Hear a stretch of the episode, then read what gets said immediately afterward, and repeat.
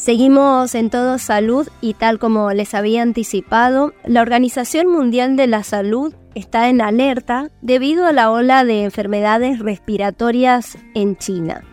Leda Agusi es médica infectóloga y se refirió a la situación sanitaria que vive en la República Popular de China debido al incremento de enfermedades respiratorias infantiles y el pedido de información por parte de la Organización Mundial de la Salud. Lo que se vio es que desde octubre de, este año la OMS comenzó a monitorear un incremento en el número de infecciones respiratorias, eh, algunas severas en niños en el norte de China, y esto generó alarma porque eh, no quedaba claro si se trataba de un nuevo patógeno o se trataba de los mismos patógenos que habían tenido un incremento después de el levantamiento de las medidas eh, de mitigación de la pandemia, es decir, la cuarentena, el uso de barbijos, el distanciamiento social, etcétera.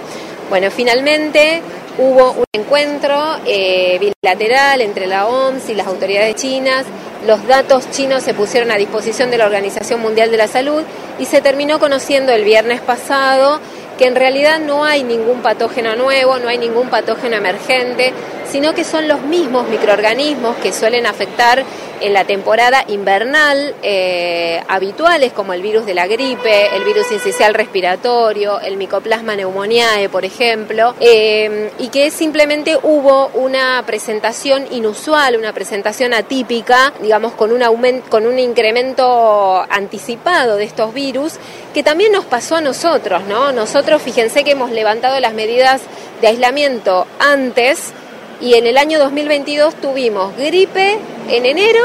y tuvimos gripe en septiembre. En cambio, en los meses invernales esto estuvo amesetado. O sea que es una reconfiguración, pero de los mismos patógenos.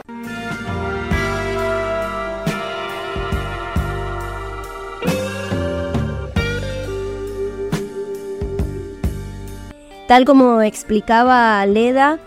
Aquí en Argentina pasamos por esa situación cuando se abrió la circulación de la gente, ¿no? En las calles. Así que